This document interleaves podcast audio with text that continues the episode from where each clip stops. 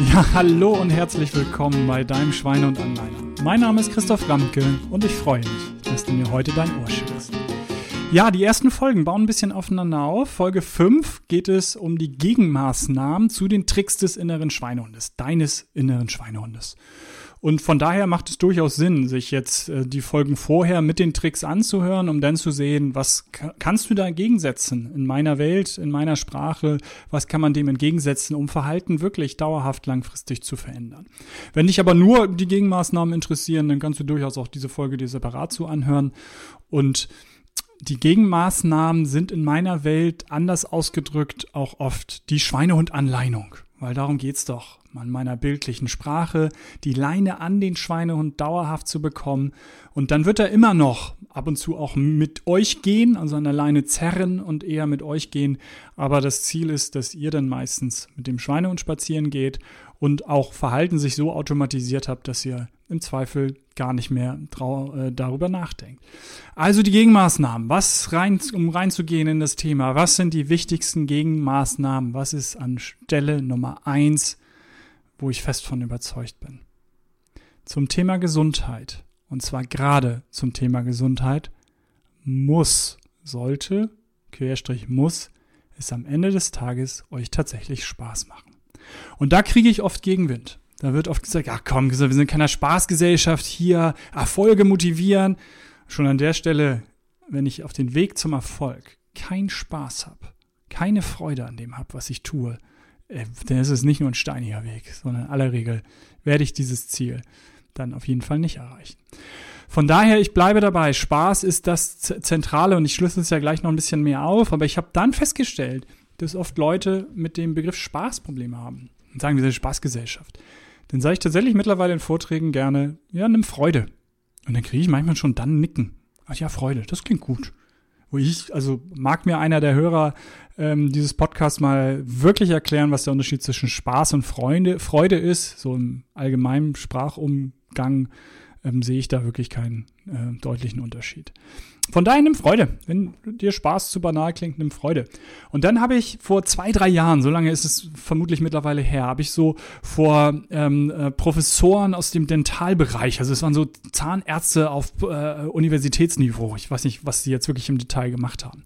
Aber da saß da so, war ich so Dinner-Speaker direkt am Hafen, Blick auf die Elbphilharmonie, aufs Wasser, war echt herrliche Abendveranstaltung und waren so 30, 40 Leute und ich kam dann auch mit meinem Spaß und mit meiner Freude. Und ich sah in den Gesichtern, ey, das ist nicht deren Welt. Und da habe ich ähm, spontan an dem Abend tatsächlich, und seitdem erzähle ich das meistens in Vorträgen, habe ich spontan gesagt, okay, Leute, das, was ihr macht, was ihr euch vornehmt, was haltet ihr davon, dass das etwas ist, was euch emotional ein positives Feedback gibt? Und da habe ich Nicken gesehen. Ja, das klingt gut. Denke ich, Leute, das kann doch nicht wahr sein. Das ist das Gleiche, das ist dasselbe. Es geht um das, was in eurer Birne passiert dass es positiv besetzt ist, dass ihr Freude daran habt, dass ihr Spaß daran habt.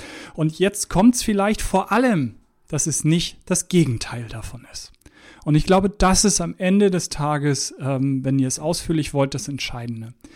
Ich gehe morgens ins Fitnessstudio, weil ich sonst es auch schwer in den Tag integriert bekomme. Ich gehe nicht nachmittags, weil dann kommt so viel dazwischen im Laufe des Tages, dass es dann oft doch der Schweinehund so an meiner Leine zerrt, dass ich es einfach für mich entschieden habe, morgens zu gehen. Ich bin absoluter Morgenmuffel. Glaubt man nicht, dass ich morgens jubelnd ins äh, äh Fitnessstudio gehe und jedes Mal denke, wow, ich habe so einen Spaß, endlich darf ich ins Fitnessstudio, endlich durfte ich früher aufstehen. Nee, Blödsinn, ist nicht so. Aber ich bin noch nie mit schlechter Laune rausgekommen. Und das ist das Entscheidende. Wenn ich denn dabei sind, sind es natürlich Automatismen. Es sind halt ein Umfeld, was ich mir geschafft habe. Alles an Gegenmaßnahmen, was noch kommt. Aber vor allem fühle ich mich gut. Ich fühle mich gut bei dem, was ich tue und ich fühle mich danach gut. Und ich habe dann in dem Sinne auch dabei tatsächlich Freude und Spaß. Es ist nur der Weg dahin, der Anfang, der mir Schwierigkeiten bereitet, wer bei mir eine Barriere ist, weil es einfach morgens ist, weil es für mich dann ähm, als Morgenmuffel dann nicht ganz so ähm, einfach ist, da, da hinzukommen. Aber dann ähm, macht mir das, diese Bewegung auch, ne? ist nicht, dass mir das keinen Spaß macht, aber vor allem dieses Gefühl dabei, dieses Gefühl danach, das ist das, was dann Spaß macht und mir Freude bereitet. Und jetzt banaler. Ähm, Bewegung, Bewegungschancen nutzen. In ähm, U-Bahn, äh, in der S-Bahn, im Bus nicht hinsetzen, sondern stehen, um ein bisschen wenigstens Muskulatur zu betätigen, die Treppen zu nehmen, anstatt den Fahrstuhl und so weiter. Glaubt man nicht, dass ich unten an den Treppen stehe und sage, juhu, endlich darf ich die Treppen nehmen. Natürlich sind es dann Automatismen und am Ende des Tages ist es nichts mehr, wo ihr jedes Mal sagen müsst, hey, ich nehme die Treppen und hab Spaß dabei, juhu, äh, rosarote Brille. Aber es darf nochmal denn, gerade am Anfang, gerade bevor Automatismen da sind, bevor es automatisiert ist, die ersten drei bis sechs Monate, euch an Folge zwei vor allem mit der Verhaltensveränderung, wie es funktioniert. Also in den ersten drei bis sechs Monaten darf es nicht sein, dass ihr jedes Mal vor der Rolltreppe steht und denkt, ach Mist, ich darf jetzt die Rolltreppe nicht nehmen, alle anderen haben's besser, die dürfen die Rolltreppe nehmen und ich, ich, ich, ich Dovi, ich muss jetzt die Treppen nehmen, oh wie ätzend.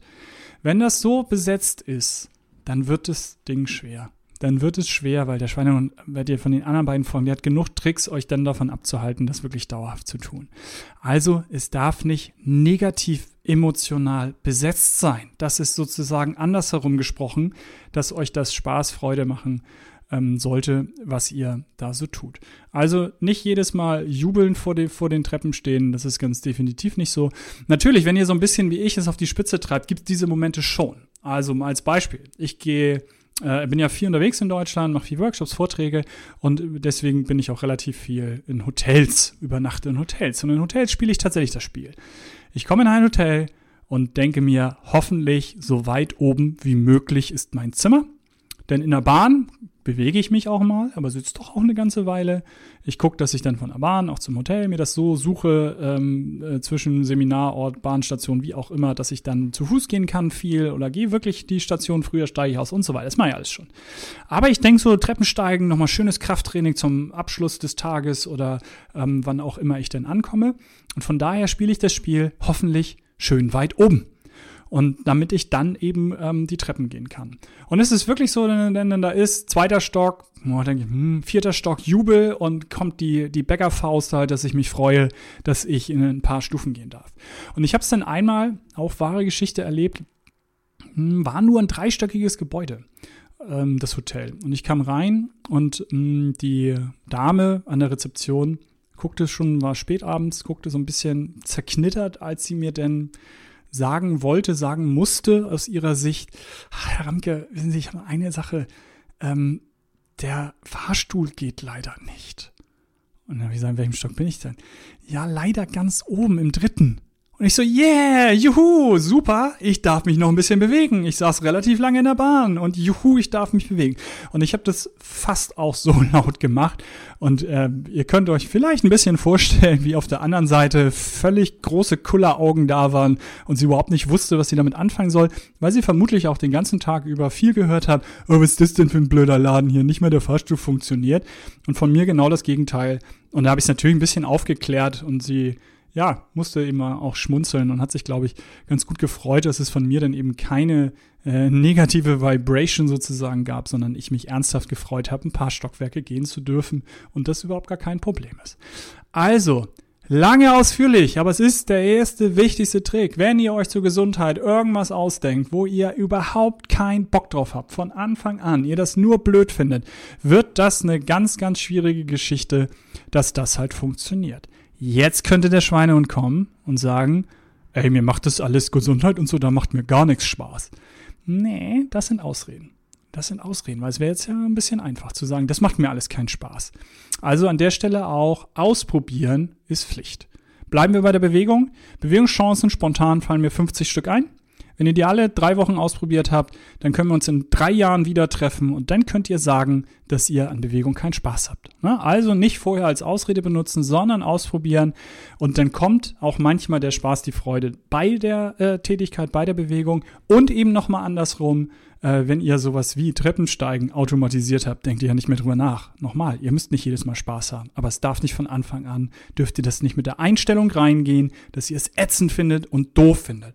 Und zu dieser Einstellung, Mindset werden wir natürlich ähm, noch eine ganze Menge machen, werde ich eine Menge erzählen, weil das bei vielen Themen auch so ein bisschen tatsächlich der Schlüssel ist. Nicht Miracle Morning und Co.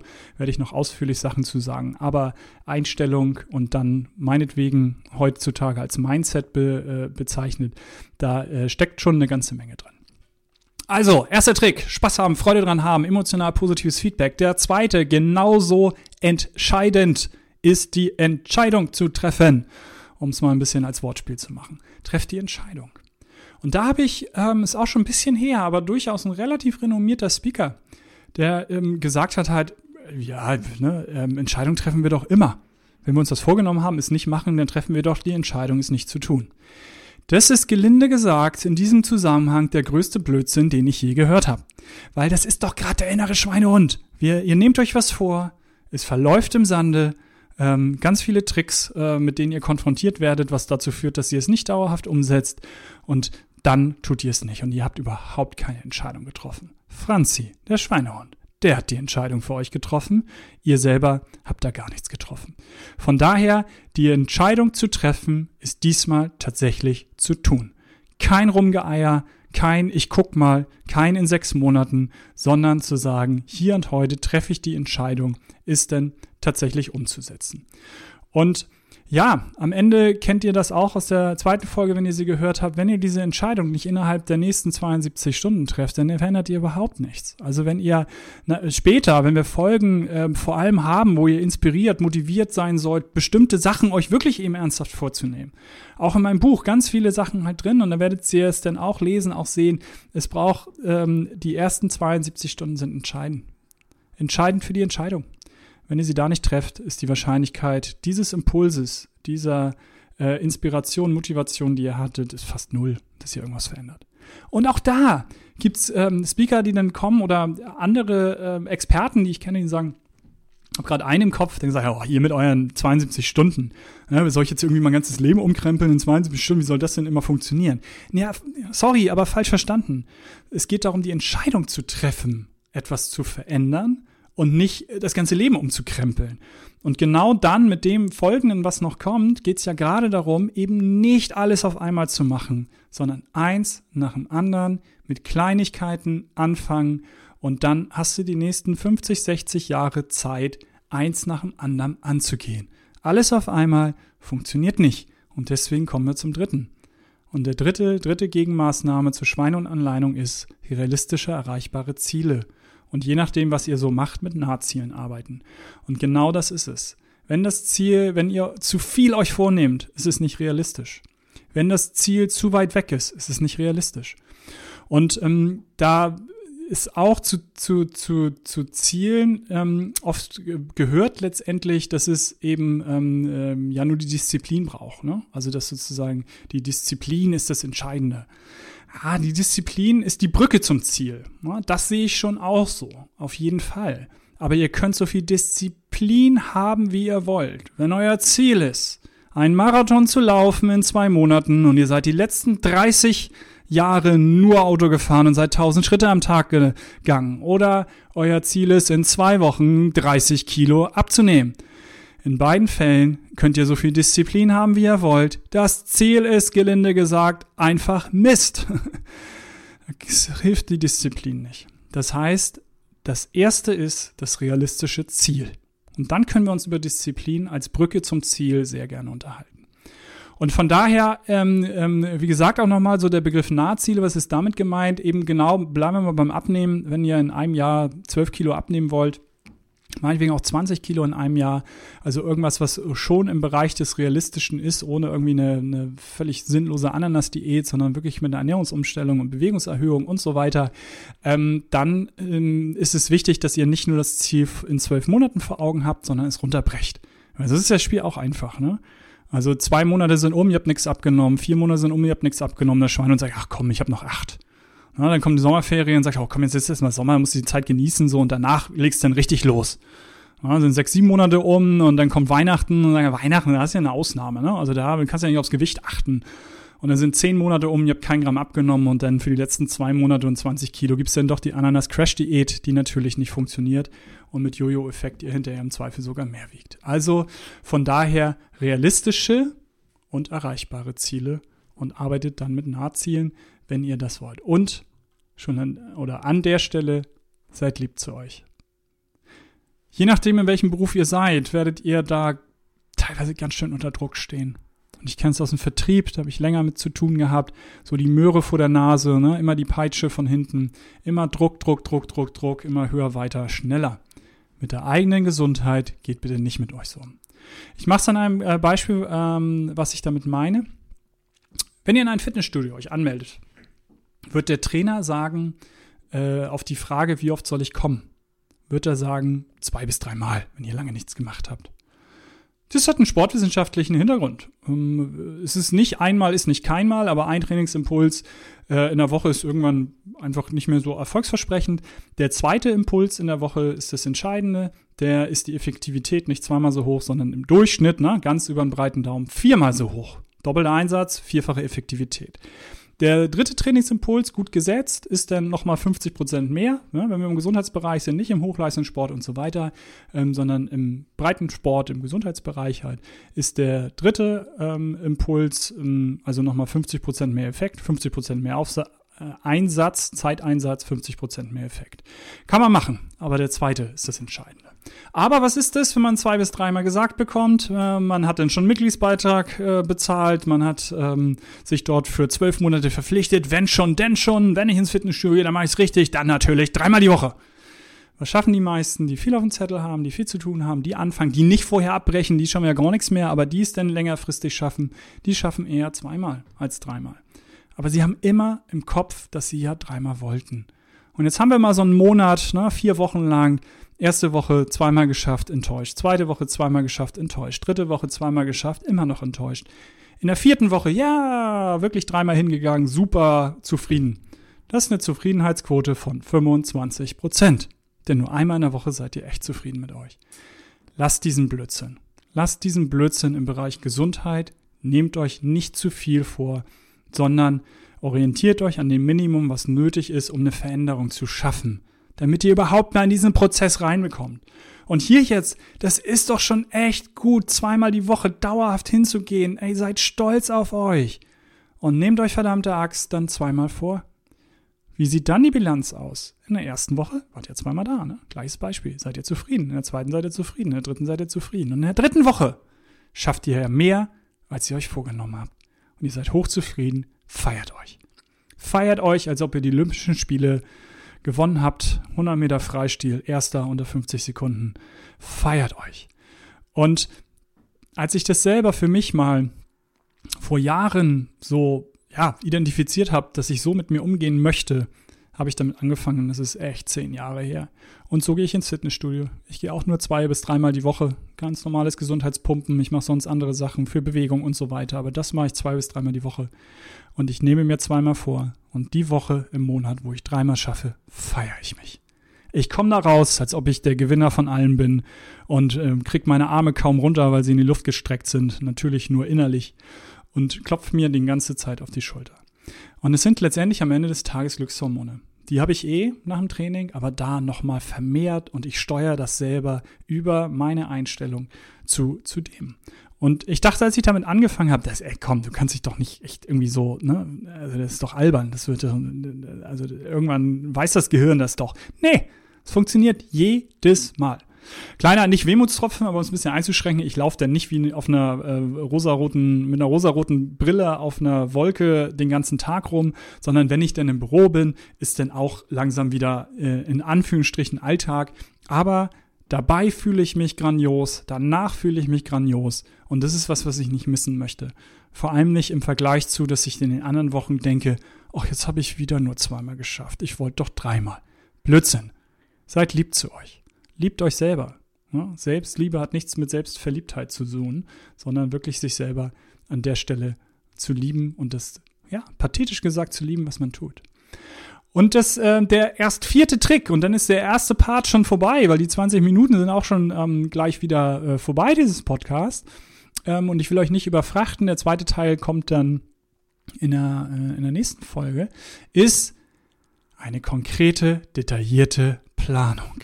Ja, ihr plant so viel im Leben. Ihr in eurem Beruf werdet ihr Projekte haben, Projektpläne schreiben und was auch immer. Ständig plant ihr irgendwas. Und bei eurer eigenen Gesundheit sagt ihr, jo, ich werde immer ein bisschen abnehmen, ich mache mal ein bisschen mehr Sport. Das ist leider Blödsinn. Und man muss es ja nicht übertreiben mit der Planung. Nochmal, da stehen nicht die nächsten 47 Schritte drin, sondern zwei. Zwei konkrete Sachen. Vielleicht sogar nur ein einziger Punkt, den ihr aber ernsthaft und auf jeden Fall die nächsten drei bis sechs Monate so umsetzt, dass es automatisiert ist und ihr danach, ja, wenn es gut läuft, Treppe, Fahrstuhl, stehen äh, im Bus und Bahn, als immer mal hier an dieser Stelle so kleine Beispiele. Es kommen noch viel, viel, viel, viel, viel, viel mehr ihr denkt gar nicht mehr drüber nach.